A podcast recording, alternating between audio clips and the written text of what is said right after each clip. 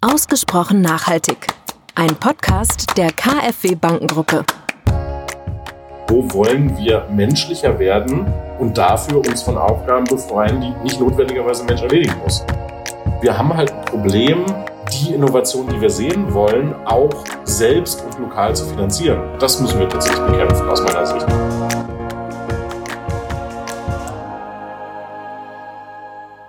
Herzlich willkommen zu einer neuen Folge von Ausgesprochen Nachhaltig, dem KfW-Podcast rund um Nachhaltigkeitsthemen. Wir sprechen in der heutigen Folge über eines meiner absoluten Lieblingsthemen, nämlich Digitalisierung und Nachhaltigkeit. Vielen Menschen ist ja dieser unmittelbare und starke Zusammenhang gar nicht bewusst.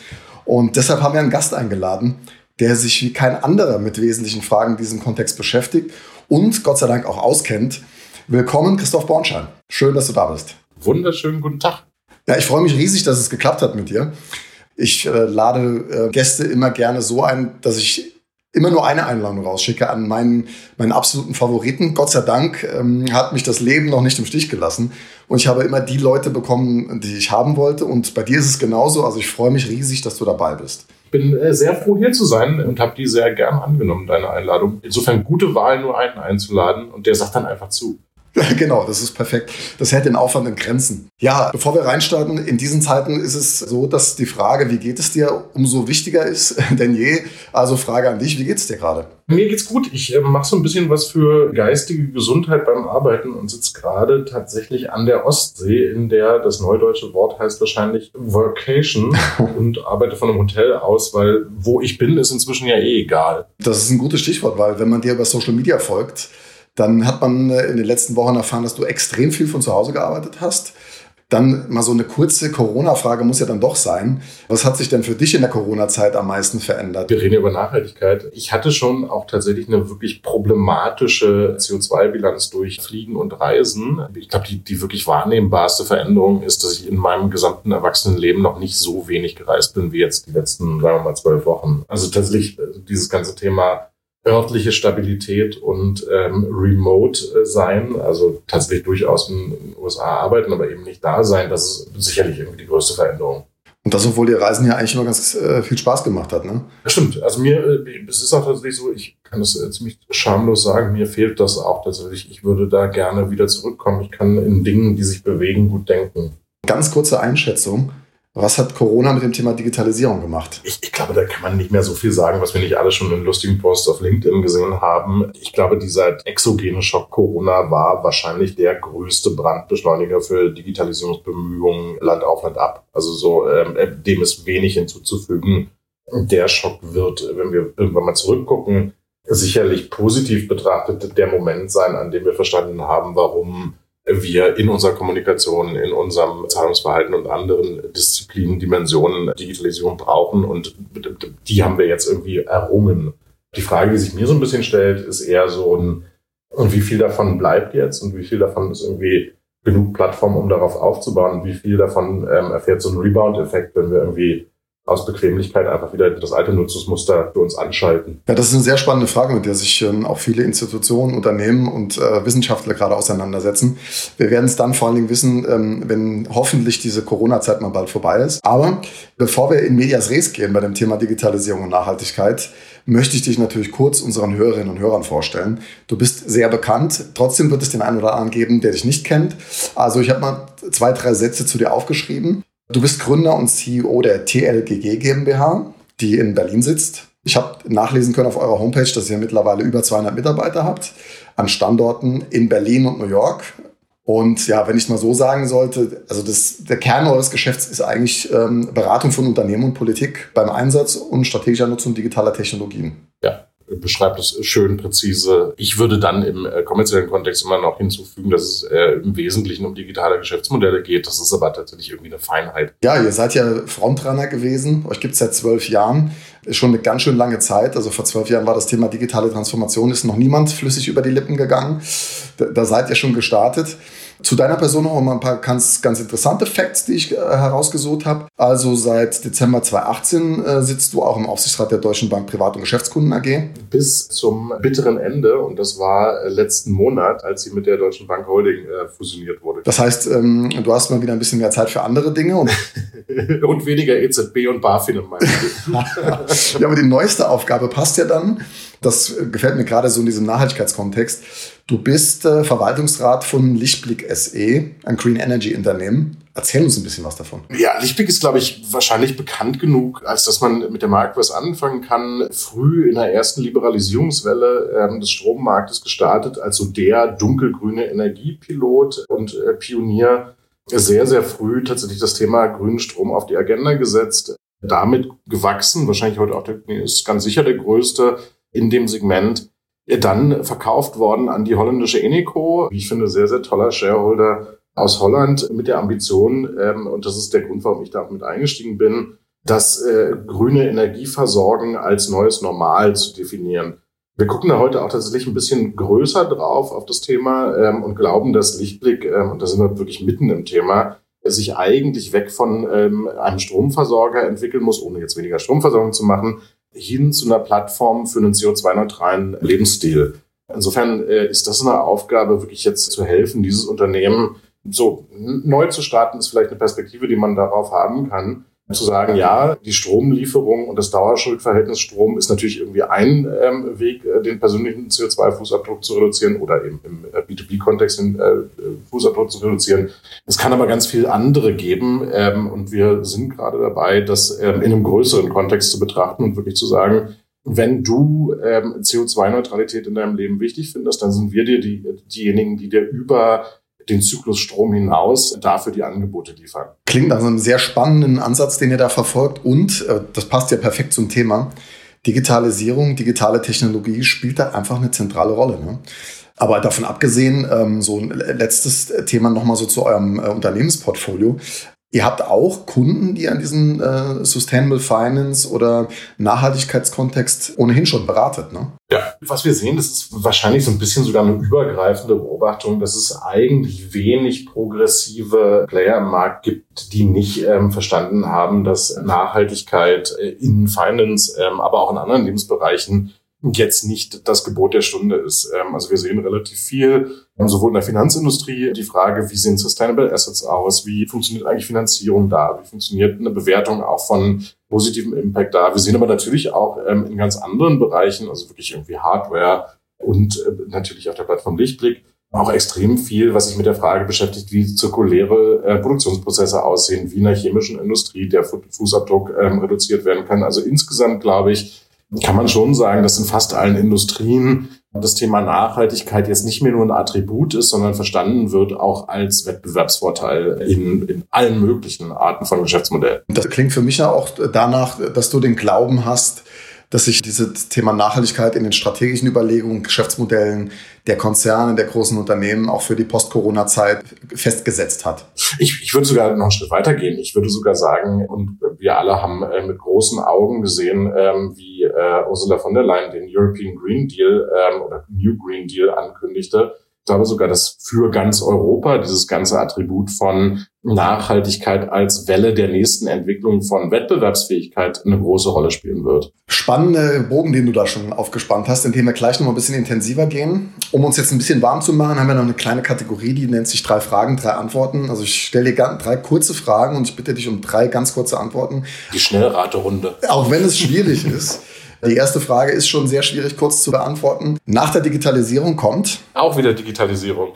ich, ich glaube, das ist etwas, was wir mit konstantem Wandel beschreiben werden. Ich glaube, ähm, wir kommen nicht zu einem Endpunkt ähm, dessen, was wir heute Digitalisierung nennen. Wir werden es wahrscheinlich nur nicht mehr pointiert rausstellen, sondern es ist dann wahrscheinlich ein Phänomen, was, was einfach passiert. Ja. Okay, Frage zwei. Da bin ich sehr gespannt drauf. Mit 65 mache ich hoffentlich noch ganz viele tolle Sachen und äh, berate und gründe Unternehmen. Das klingt auch spannend.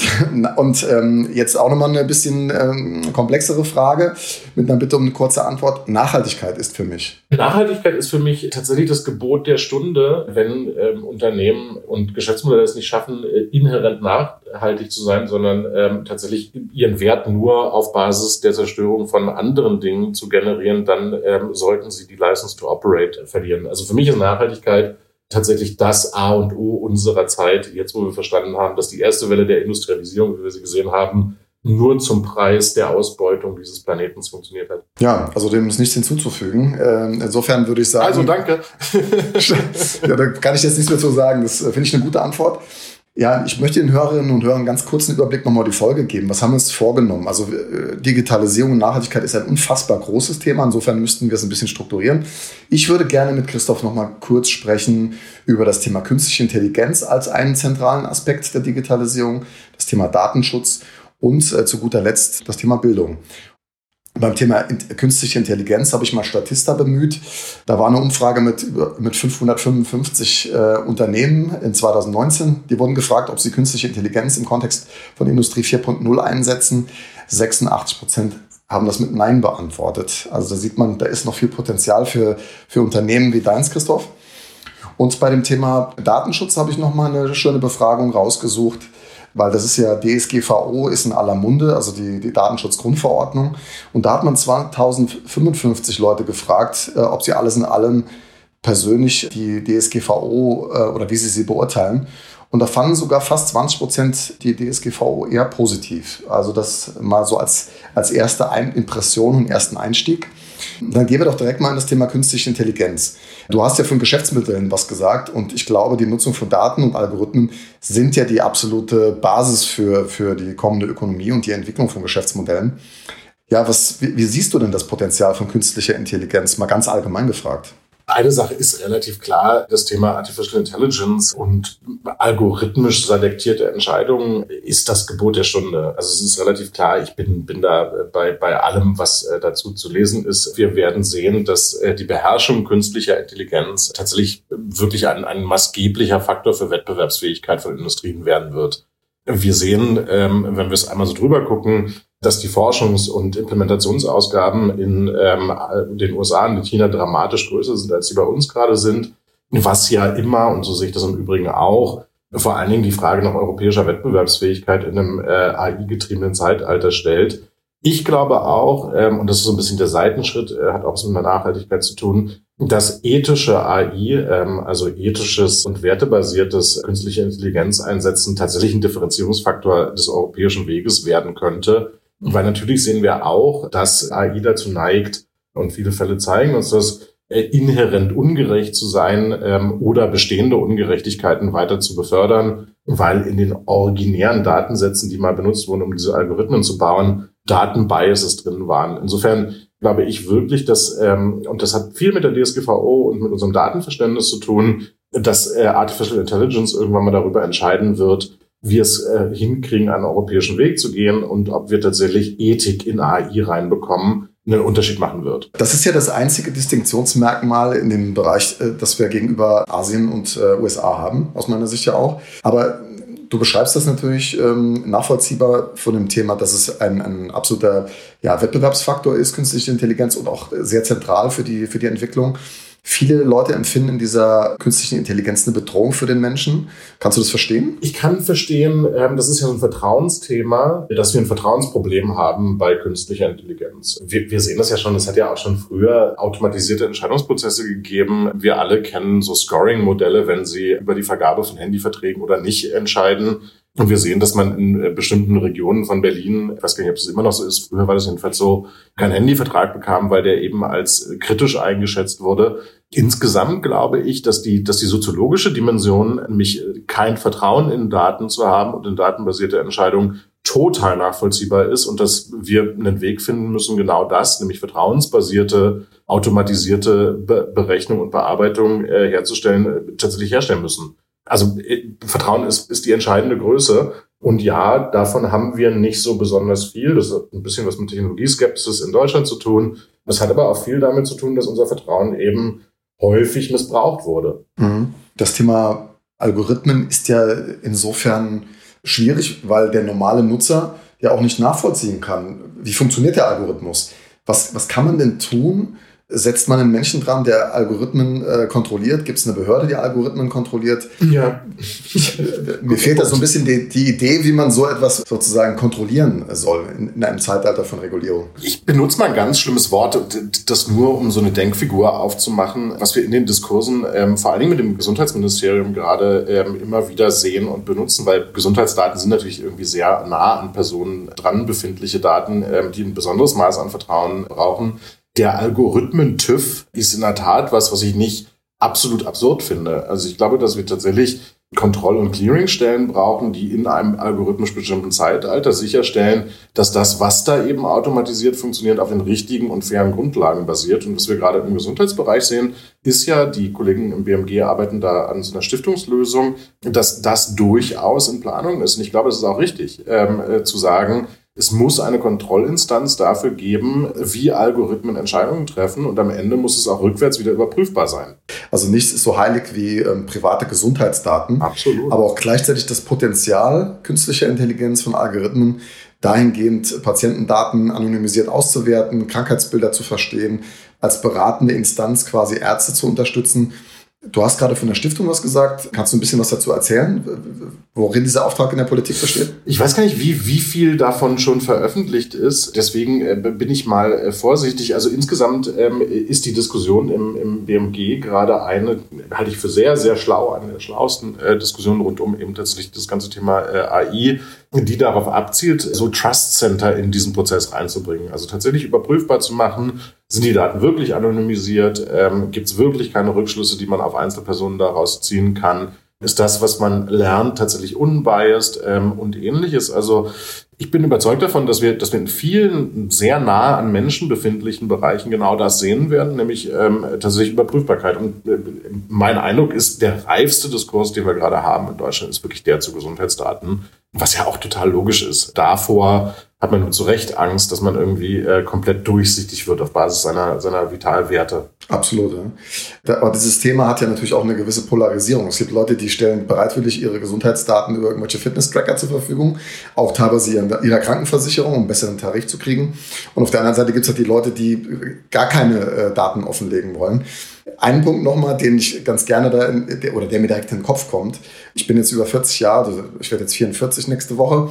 Ich muss mir immer lachen beim Gesundheitssektor, weil ich bin irgendwie aufgewachsen mit der ähm, Chipkarte, die dann irgendwann mal kommen sollte und die Patientenakte. Und de facto haben wir immer noch nichts. Also äh, hoffe ich doch mal, dass, dass da was Gutes rauskommt aus dieser Lösung, die du beschrieben hast. Inzwischen guter Diskurs. Also so der, der Kollege Leik Dieken, der jetzt der Gematik vorsteht, ähm, die, die dafür im deutschen Gesundheitssystem ja verantwortlich ist, Telematik in der Gesundheitsindustrie heißt das oder sowas in der Art, gutes und schlaues Denken. Ich glaube tatsächlich, dass, dass wirklich dieser, dieser Datensatz, diese Datenindustrie, wenn man so will, äh, nämlich Gesundheitsdaten, wirklich der eine ähm, Punkt sein könnte, die, der den Unterschied macht in, wir finden einen europäisierten ethischen Ansatz dafür. Ich bin da sehr, sehr positiv. Mhm. Und wenn wir jetzt nochmal so ein bisschen auf das Potenzial äh, kurz zu sprechen kommen, starke KI, schwache KI. Also ich finde es insofern, mir fällt es schwer, das immer einzuschätzen. Also einerseits äh, lese ich da dieses Beispiel, dass äh, der Algorithmus dem, ähm, dem Radiologen dabei helfen soll, ein, ein, ja, ein Röntgenbild oder ein, ein MRT-Bild zu bewerten, ob es einen, einen positiven Krebsbefund gibt. Und andererseits erlebe ich irgendwelche Algorithmen, die es nicht schaffen, dass ich meinen Überweisungsträger fotografiere und der das dann automatisch übernimmt. Also das ist irgendwie so, ja. das finde ich sind auch immer zwei Pole und ich frage mich immer, äh, werden wir denn wirklich die starke KI irgendwann mal erleben, die ein bisschen unabhängiger vom Menschen ist? Ich glaube, es ist, es ist ja wie immer. Wir über- und unterschätzen die Zukunft immer zugleich. Mhm. Also ich glaube, wir werden auf der einen Seite überrascht sein, wie große Sprünge man in relativ kontrollierbaren Datenumgebungen macht. Das ist so das ganze Thema autonomes Fahren auf langen Landstraßen und ähnlichem. Und auf der anderen Seite werden wir wahnsinnig überrascht sein, wie schwer datenerfassbar trivialste Tätigkeiten, die wir als Mensch machen können, ähm, tatsächlich sind. Insofern, ich glaube, eine, eine Projektion zu treffen ähm, und zu sagen, was ist denn algorithmisch und über Artificial Intelligence erledigbar, in welcher Zeit, ähm, hat, hat inhärent in sich, dass wir immer falsch liegen werden, weil wir äh, einiges davon als viel zu schnell umsetzbar einschätzen und anderes als viel länger dauernd, als es sich dann tatsächlich darstellt. Also ich meine, du erinnerst dich, wie fühlbar nah Level 5 Autonomie in Autos war glaube, inzwischen hat sich so ein bisschen durchgesetzt, dass in komplexen, vor allen Dingen innerstädtischen Verkehrssituationen Level 5 Autonomie schon noch mal ein bisschen länger dauern wird, als wir das immer annahmen. Absolut, ja. Ähm, wohingegen auf der Landstraße von Nevada das alles schon relativ gut funktioniert. ja. ja, ich glaube BMW, die haben sich auf Level 3 für nächstes Jahr committed sind ja da auch sehr aktiv dabei. Ja, ich glaube, ähm, das ist ja das Interessante dann, dass der menschliche Geist sehr viel Komplexität bewältigen kann. Also sozusagen, wir sind ja im Nachhaltigkeitsthema unterwegs. Diese massive Jobangst, die Leute haben, die teilst du dann nicht. Also das dass die KI für, für ähm, Massenarbeitslosigkeit sorgen wird, glaubst du nicht? Nee. Also ich glaube tatsächlich, ähm, die, die KI wird eine, eine massive Herausforderung, wir sprechen ja auch noch über Bildung, an unser Bildungssystem stellen, nämlich wirklich zu antizipieren, wann Menschen wie andere Tätigkeiten als heute werden ausführen können und müssen. Also, weil du kannst ja tatsächlich den Menschen, den du ähm, durch eine KI ersetzt, den wirst du nicht nächste Woche an eine automatisierungsgesicherte Stelle ausbilden können. Das ist einfach eine Zeitfrage. Und ich glaube, dass das eben Bildung wird leisten müssen, ähm, zu sagen, die menschlichen Fähigkeiten, ähm, Kreativität, Teamzusammenarbeit ähm, und die Lösung von einer anderen Art von komplexen äh, Tätigkeiten schafft ihr wieder neue Jobs. Bilden wir Leute eigentlich richtig dafür aus? Wir kommen eben tatsächlich sehr aus einem Ausbildungskonzept, was ja auch industrialisierungsgetrieben war, nämlich zu sagen, die menschliche Fabrik, also die Verwaltung, ähm, die neben der Fabrik steht, funktioniert genauso wie eine Fabrik. Das sind Tätigkeiten, die wir in Zukunft tatsächlich immer weniger brauchen werden. Also insofern, ob unser Bildungskanon äh, das tatsächlich mittelfristig hinkriegen wird, dafür zu sorgen, dass wir für eine Zeit, ähm, in der wir wenig manuelle, ähm, repetitive Tätigkeiten durch Menschen erledigen lassen werden, vorbereitet sind, das die große Frage aus meiner Sicht. Aber grundsätzlich habe ich keine Angst. Ich habe nur ähm, so ein paar Voraussetzungen, die ich sehe, äh, die dafür nötig sind, dass wir es hinkriegen, dass wir nicht alle arbeitslos werden. Und alle ist natürlich immer. Du weißt schon, wie Ja, ja, nee, um Gottes Willen. Also das äh, ist schon äh, verstanden. Ja, es gibt ja auch Aussagen von, von Leuten, die sagen, es fallen keine Jobs weg, sondern es entstehen einfach nur neue Aufgaben, äh, die dann bewältigt werden sollen. Und ich erlebe das ja auch in der KfW äh, immer mal wieder. Es gibt einfach Tätigkeiten, von denen sollte man Menschen befreien, weil sie einen unglaublich repetitiven Aufwand äh, mit sich bringen und Leute sollten sich mit anderen Dingen auseinandersetzen, als irgendwie Dinge zu tun, die eine Maschine viel besser kann. Ich glaube, dass, dass, dass man dazu, ähm, wenn, man, wenn man sich löst von dieser angstgetriebenen Diskussion, die ja immer in die Richtung geht, wir werden alle keine Jobs mehr haben, ich glaube, dass man das auch ganz positiv betrachten kann. Es gibt heute eben Tätigkeiten, die durch Menschen erledigt werden, die auch eine gewisse Unwürdigkeit haben in ihrer Wiederholung und äh, Gleichförmigkeit. Am Ende ist KI auch tatsächlich im, im besten Sinne, und den müssen wir eben tatsächlich in den Einsatz nehmen, eine Möglichkeit, Menschen noch viel menschlicher arbeiten zu lassen. Seht es immer in, und da sind wir wieder bei Gesundheit eher so ein bisschen, aber wenn Verwaltungstätigkeiten und Dokumentationsanforderungen und ähnliches stärker automatisierbar wären in Krankenhäusern, und wir sehen relativ viel ähm, an Technologie jetzt kommen, dann hat die Krankenschwester eben mehr Zeit für den empathischen Job, den keine Maschine erledigen kann, nämlich Zeit für den Patienten. Und das ist ja irgendwie ein sehr wünschenswerter Zustand. Absolut. Ich glaube, was wir gerade zu wenig diskutieren, und da müssen wir halt stärker in den Diskurs, ist eben, welchen Zielzustand erwünschen wir uns eigentlich? Also wo wollen wir menschlicher werden? Und dafür uns von Aufgaben befreien, die nicht notwendigerweise ein Mensch erledigen muss. Ja, ich glaube, das ist auch ein ganz wichtiger Punkt, um Akzeptanz äh, zu gewinnen bei den Leuten, mit denen man über den Einsatz von solchen Technologien spricht, weil sie ihr Arbeitsfeld betreffen. Und ich habe ein hohes Maß an Interessen, dass äh, Krankenschwestern weniger Zeit mit Verwaltung verbringen ähm, und mehr Zeit am Patienten, weil das ist dafür, haben wir sie ausgebildet und dafür zahlen wir sie sogar noch zu schlecht. Das kann Digitalisierung und Automatisierung schon ermöglichen, dass mehr Zeit für Patienten bleibt. Ja, da ist natürlich auch das Beispiel, ähm, dass wir die Digitalisierung der Krankenhäuser dazu geführt hat, vor ja, 15, 20 Jahren, als, als viele äh, softwaregestützte Systeme da eingeführt wurden, ja, dass die Leute einfach viel weniger Zeit für den Patienten hatten. Ne? Das ist dann wieder so, ja. so äh, Technologie nicht richtig zum Einsatz gebracht. Ne? Und das ist, glaube ich, eine Diskussion, die, die, die gesellschaftlich größer sein sollte. Ähm, nämlich nicht ein, was macht abstrakt Technologie und ähm, AI und wie viele Arbeitslose wird es ganz abstrakt geben, sondern am Ende ist es tatsächlich eine Frage, die wir in der Hand haben und entscheiden können. Was sollen Menschen mehr Menschliches tun können und was sind einfach Dinge, die, weil wir es gar nicht anders lösen konnten, ist ja einfach nur ein technisches Problem, Menschen bisher machen mussten, die Maschinen übernehmen können, um Menschen menschlicher sein zu lassen. So eine kleine These, die ich gerne in den Raum stellen würde. Ich sage ja ganz gerne, wir stehen am Beginn eines neuen Zeitalters. Also so, ich vergleiche das ganz gerne so. Zeitalter sind immer durch einen geistesgeschichtlichen Aspekt geprägt. Also der Unterschied zum Mittel, von Mittelalter und Aufklärung war halt einfach diese, diese Selbstbestimmtheit und dass der Mensch ähm, seinen Verstand für positive Dinge genutzt hat. Und ähm, ich sehe immer ein Stück weit in diesem Thema Datenschutz, und deswegen stehen wir an dieser Schwelle, es gibt private Unternehmen, die sammeln sehr, sehr viele Daten und äh, staatliche Institutionen haben noch kein adäquates Angebot äh, geschaffen. Und ähm, ja, wir, wir, müssen jetzt aufpassen, dass wir da irgendwie die Selbstbestimmung über die Daten nicht reingeben, dass irgendwelche Privatunternehmen äh, über unsere Daten verfügen. Oder wieder zurückholen. Genau, ja, aber äh, erstmal, erste Frage, teilst du diese Auffassung? Und zweite Frage, was können wir da tun äh, auf mittelfristige Sicht? Ich glaube, wir haben so ein bisschen so zwei Datenzeitalter gesehen und das, das, schließt auch sauber an an das, was ich über Gesundheitsdaten gesagt habe. Wir haben natürlich einen harten Datenkapitalismus amerikanischer Prägung gesehen, so in der ersten Entwicklungswelle. Die Ansätze, und ich formuliere das mal so hart wie möglich, der Amazon, Facebooks, Googles und Apples, Apple weniger, die stellen da gerade aus, war schon die Idee davon, ähm, Daten in ganz enormem Maße zu zentralisieren, monopolisieren und dann zu kommerzialisieren. Also sehr viel Datenaggregation, um dann darauf Geschäftsmodelle möglich zu machen. Und das hat zu, zu Situationen geführt, die machen, dass bestimmte Trainingsdaten für Algorithmen, wir sprachen gerade über sie, heute außerhalb der vier genannten Unternehmen kaum noch zur Verfügung stehen. Ähm, es gibt zum Beispiel Probleme, wenn man Sprachcomputer und Sprachinterfaces trainieren will, dass Amazon einen unfassbaren Stack an Trainingsdaten hat. Man, wenn man das selber machen will, die aber alle wieder neu erzeugen muss. Da beschäftigt sich beispielsweise Mozilla gerade mit. Diese Welle äh, ist so ein bisschen der dominante ähm, Silicon Valley Datenkapitalismus.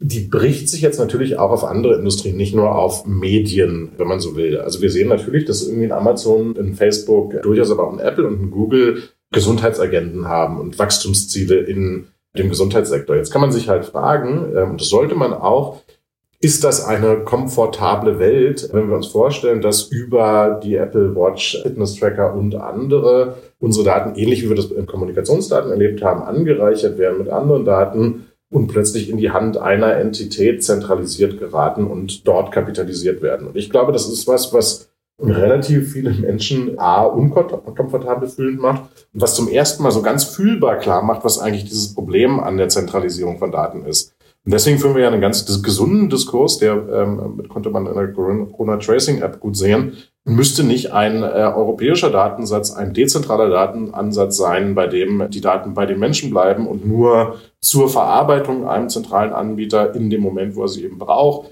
zur Verfügung gestellt werden. Also wie wollen wir eigentlich eine Datenökonomie gestalten, wenn es um Daten geht, die noch mal sehr viel persönlicher und sehr viel näher an uns rangehen?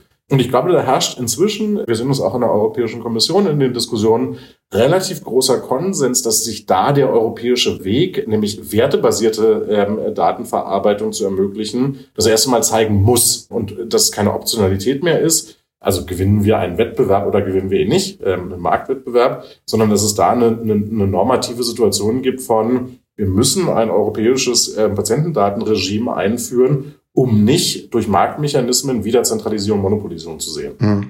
Und ich glaube, das wird sich für viele andere Bereiche auch entscheiden. Ich glaube, dass, dass, dass Applikationen rund um Smart City da eine große Rolle spielen werden, wo wir das auch nicht werden sehen wollen. Ich glaube, dass relativ viel der Daseinsvorsorge auch staatlicher Art in diese Richtung gehen wird. Ähm, also ich glaube tatsächlich, dass wir eine Europäisierung und Wertebasierung von Datenmärkten brauchen oder Märkten, die stark auf Daten reagieren. Und das ist ja ein Stück weit auch der Status quo, den wir erleben. Du sprichst es ja an, ähm, Europäisierung, DSGVO. Es gibt große amerikanische Unternehmen, die gerade viel richtig machen, auch, also die jetzt Microsoft. Ja, Apple ist da Apple, im Moment kommunikativ tatsächlich gut positioniert. ja, ich finde es interessant. Die machen Fernsehwerbung mit www.apple.com slash äh, privacy. Also, dass jemand mit Datenschutz Werbung macht, hat es ja so in der Form noch nicht gegeben. Aber auch Microsoft würde mir da als Beispiel einfallen, die ihre Cloud-Richtlinie an den deutschen Standards orientiert haben. Glaubst du, dass langfristig dann auch diese, der Rest der GAFAs irgendwie dann nachziehen muss, weil der Verbraucher das einfach wünscht? Das wäre die Hoffnung, dass sich das so zum Quasi-Standard ergibt. Ich bin mir da nicht so sicher und es hat natürlich einen, einen Downside, was nicht so richtig zu adressieren ist in dem Ganzen, nämlich wenn die jetzt anfangen zu verstehen, das ist ja super interessant, dass Datenschutz und Privacy eine Qualität von Produkten wird, dann vergeht natürlich die europäische Chance, eine, eine Datenökonomie aufzubauen, die ähm, auf Werten basiert. Also meine Hoffnung wäre tatsächlich, die New York Times titelte mal, dass Europa großer Exporteur von Regulierung ist. ähm, äh, GDPR hat tatsächlich inzwischen durchaus einen Ruf und wird ja eben auch umgesetzt in ähm, auch amerikanischen Gesetzgebungsprozessen. Die Hoffnung wäre, dass wir eben nicht nur die Regulierung exportieren, das macht nämlich in sich noch nicht besonders konkurrenzfähig, sondern auch anfangen, Produkte zu entwickeln, die diese Regulierung schon in sich tragen. Also es ist ja nach wie vor so, und die Diskussionen in der Corona-Krise zeigen das, dass es nach wie vor keinen Video-Messaging-Service aus Europa gibt, der automatisch in sich als Produktqualität unsere Datenschutzvorstellung trägt. Mhm. Sondern wir führen ja immer noch Diskussionen darüber, wie dann Microsoft, wie aber auch ein Zoom, die da ähm, einen ganz, ganz anderen Weg fahren, der gar nicht so europäisch ist, dahin nutzbar gemacht werden können, dass sie zu unserer Vorstellung von Datenschutz passen. Mhm. Und das ist problematisch, weil es eben immer so ein bisschen ein weniger an Kontrolle ist. Ja, weniger an Kontrolle, aber ich glaube, wenn man doch sich auch mit, sagen wir, mit den Datenschutzvorgaben auseinandersetzt, dann ist es ja auch trotzdem möglich, ähm, Daten zu aggregieren und mit Daten zu arbeiten innerhalb der bestehenden Regularien. Und wenn ich dich richtig verstehe, siehst du ja auch gerade in so einem Geschäftsmodell, machen wir es mal konkret, das Thema Smart City und nachhaltige Mobilität gewinnt ja durch dieses äh, Zukunftspaket der Bundesregierung auch nochmal an Fahrt. Und das haben ja viele Kommunen verstanden. Und gerade da geht es ja um unglaublich viel Datenverarbeitung, Datenerhebung, Menschenrouten, äh, Mobilitätsverhalten von Menschen äh, nachvollziehen, zu verstehen. Also wenn man das quasi schon in diese Smart City und Mobilitätsangebote implementiert, dann siehst du uns zukunftsfähig in diesem Markt.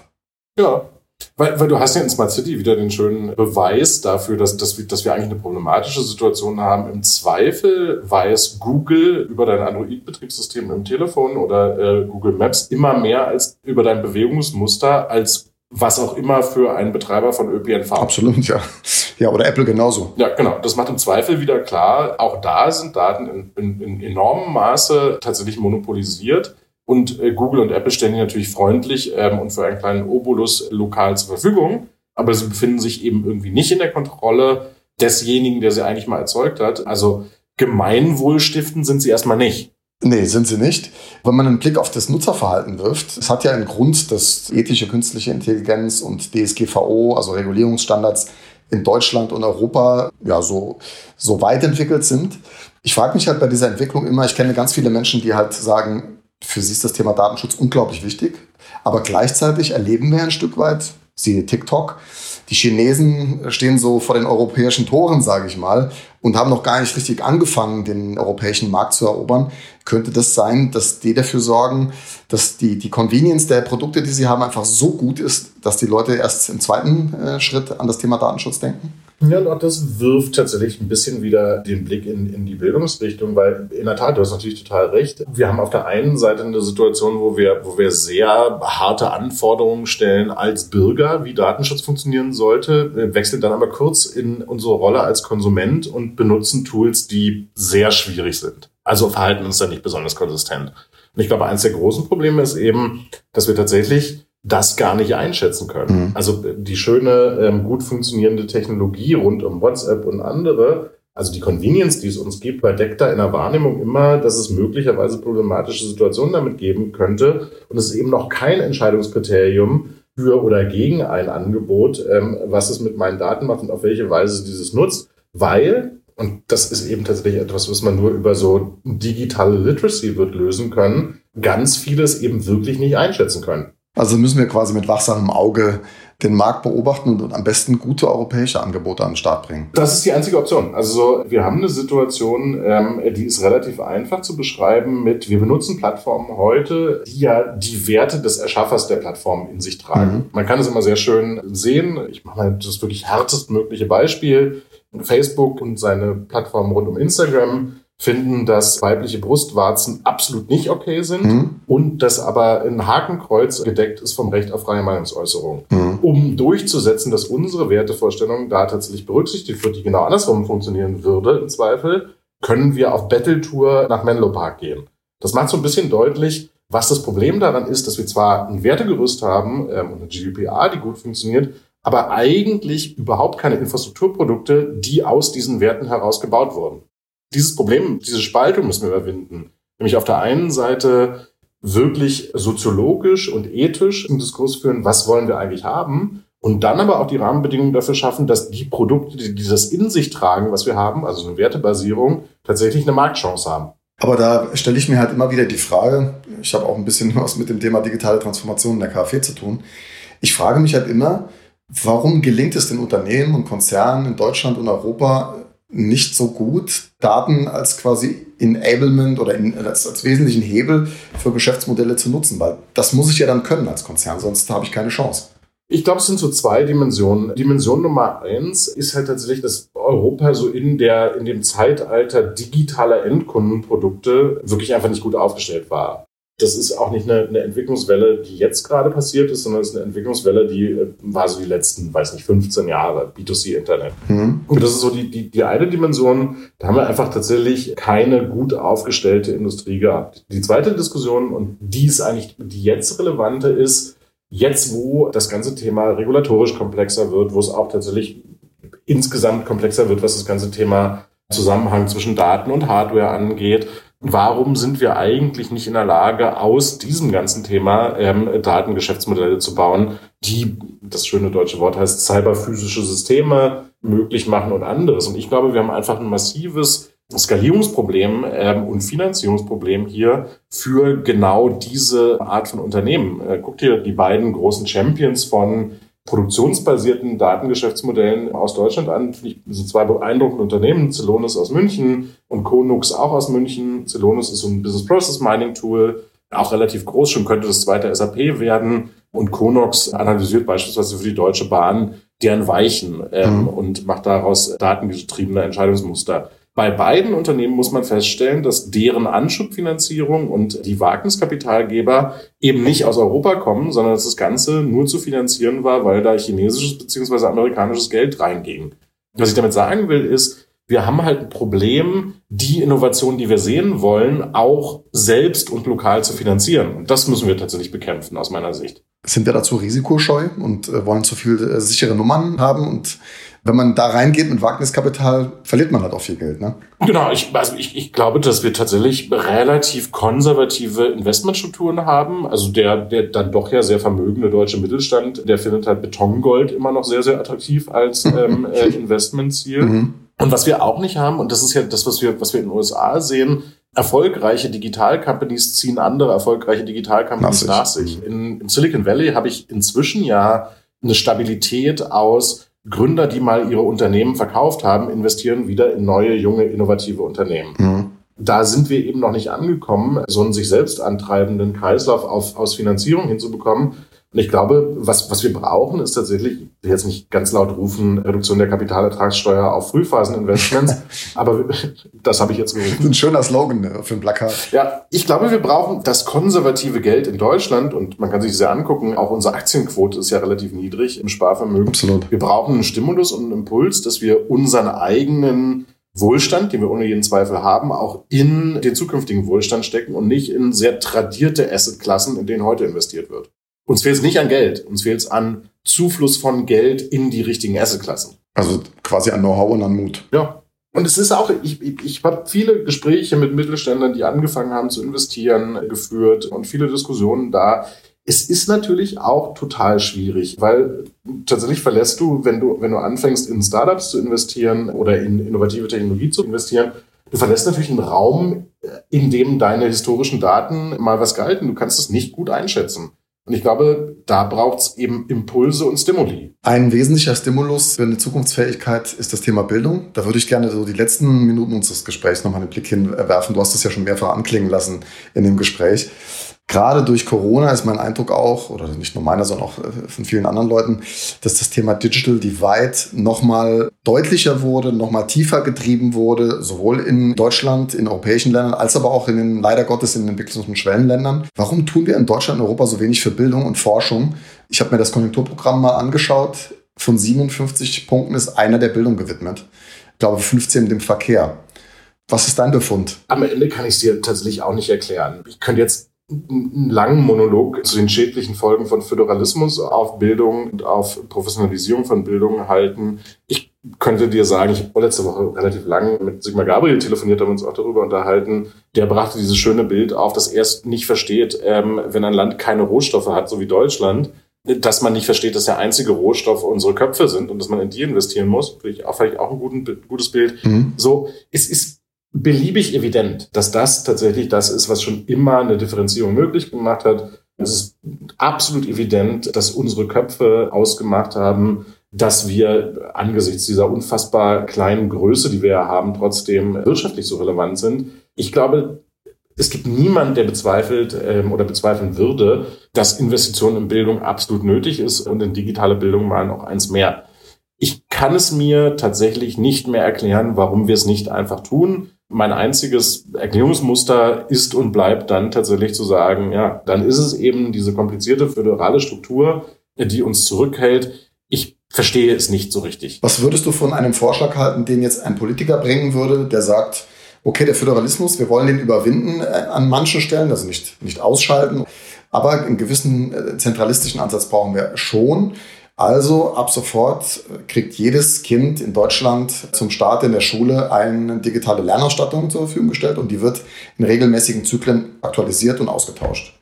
Was würdest du von einem solchen Vorschlag halten? Ganz viel. Ich könnte dir aber über die Erfahrung mit dem deutschen Bildungssystem jetzt eine ganz lange Liste von Dingen äh, runterbeten, warum das nun wirklich nicht geht. Und warum der Schüler in Bayern ganz unbedingt ein anderes Gerät haben muss als der Schüler in Bremen. Wäre es eine Möglichkeit, einfach ein Gesetz zu erlassen, ein Bundesgesetz? Oder ich kenne mich im Föderalismus jetzt nicht genug aus, aber ich, ich bin natürlich selbst äh, Vater von zwei Kindern und meine Tochter ist in der dritten Klasse. Und natürlich beschäftigt mich das gerade auch in der Corona-Zeit. Und ich denke mir, warum kann man nicht einfach diese, diese Ausstellung, wir sind ja ein unfassbar reiches Land und wir werden ja noch genug Geld im Säckel haben, um halt die Kinder mit, mit solcher Technologie auszustatten, weil wir reden ja nicht von Quantencomputern, sondern halt einfach von, von sehr schlichten Dingen wie Tablets und Notebooks. Es ist wohl nicht so einfach, weil ich glaube, wir müssten das Grundgesetz ändern, wenn wir keine föderalen Strukturen mehr im Bildungssystem sehen wollen. Ich bin da ja tatsächlich auch nur Beobachter des politischen Betriebs. Ich auch. Aber es gibt tatsächlich immer, wenn man sich mit dieser Frage beschäftigen will, immer wenn man mal einen Vorschlag macht oder eine Diskussion führen will, kriegt man eigentlich die Rückmeldung, lieber Christoph, dieses Brett ist zu dick. Schon wenn du nur etwas Zentrales vorschlägst, werden die Länder, Kultusminister das ablehnen, weil es eben ein Bundesvorschlag gewesen ist. Mhm. Es ist wahrscheinlich wenn man ganz ehrlich ist, hat es wahrscheinlich viel damit zu tun, dass das eben eine der Pflichten ist oder der Regelungsmaterien ist, neben dem äh, Polizei- und Ordnungsgesetz, die den Ländern so übrig geblieben sind als, als große Governance-Aufgabe. Wahrscheinlich hat es viel damit zu tun, dass wenn man das nicht mehr hat, nicht mehr so viel da ist, was man als Land wirklich gestalten kann. Stichwort digitale Lernangebote. Gibt es da zu wenig Abnehmer in Deutschland, dass man sagen würde, man privatisiert ein Stück weit die Dinge, die jetzt im, im äh, öffentlichen System äh, im Argen liegen und versucht auf diesem Wege äh, ein, ein Angebot zu schaffen, das vielleicht Nachfrage findet? Ja, das halte ich für, für extrem gefährlich. Du hast ja eine Situation, in der das durchaus passiert. Also du, du, du siehst ja tatsächlich, in Berlin kennt man immer die Berlin Metropolitan School, an der viele auch äh, Tech-Gründer ihre Kinder haben. Die hatten voll digitalisiertes Angebot im Unterricht. Du darfst es ja in Privatschulen ähm, so organisieren, wie du es richtig hältst. Das große Problem ist eben tatsächlich, dass es aus meiner Sicht massiv gegen Grundprinzipien der Teilhabe und Inklusion verstößt. Mhm. Und wenn du anfängst, gibt es eben private Angebote zu machen, dann entscheidet eben doch wieder die Verfügbarkeit von Kapital darüber, wie ausgebildet und wie digital literate dein Kind ist. Die Stärke des deutschen Bildungssystems ist es ja tatsächlich, kann man auch für ihre Schwäche halten, allen den gleichen Zugang zur Bildung zu geben. Und es müssen aus meiner Sicht, es darf nicht von Einkommen oder zusätzlichen Zahlungen abhängen, wie du in digitalen Fähigkeiten ausgebildet wirst. Das muss tatsächlich in der Breite für alle verfügbar sein. Ah, da bin ich total bei dir. Ich glaube, das ist ja genau das, was wir irgendwie nicht gelöst bekommen. Also, dass soziale Herkunft nicht über Bildung entscheiden darf, beziehungsweise über Aufstiegschancen. Ich glaube, was wir gerade machen, spitzt das eben eher zu. Also so äh, diejenigen, die den Zugang haben und verstanden haben, was digitale Fähigkeiten, Programmieren, was auch immer für einen Unterschied machen für ihre Kinder, die kaufen sich den Zugang, wenn man so will und die anderen leben auf der anderen Seite vom Digital Divide. Also ich glaube, je länger wir eben in der breiten Ausbildung zögern, da eine Antwort zu finden und auch eine, eine konsequente große Antwort, desto schlimmer wird es eben auf der Achse Teilhabe. Dann hoffen wir mal, auch wenn wir jetzt keine positive Diskussionsaussicht hier äh, geschaffen haben, dass sich die Dinge dann doch irgendwie ins Lot bringen im Laufe der Zeit. Wir hoffen einfach, dass genug Bildungspolitiker jetzt gerade zugehört haben. genau. Und das als Weckruf verstanden haben, so wie wir es gemeint haben. Genau, und wir stehen auch bereit, um das zu unterstützen. Sehr gerne. Und ich glaube, das ist eben tatsächlich ja das absolut irre. Ich glaube, wir sind da absolut nicht die Einzigen. Also wie viele Nee, private Initiative, Stiftungen und so da wären, um dabei zu unterstützen und auch privates Geld in dieses System reinzubringen, ist unglaublich. Es gibt halt nur nicht die Strukturen, in die man die reingeben kann, die Investitionen. Aber es ist ja auf der anderen Seite dann halt auch leider traurig, so wie diese Corona-Krise an manchen Stellen, so hatten wir es am Anfang des Gesprächs, positive äh, Dinge auslösen kann, weil Krisen ja häufig auch Katalysator für positive Entwicklungen sind.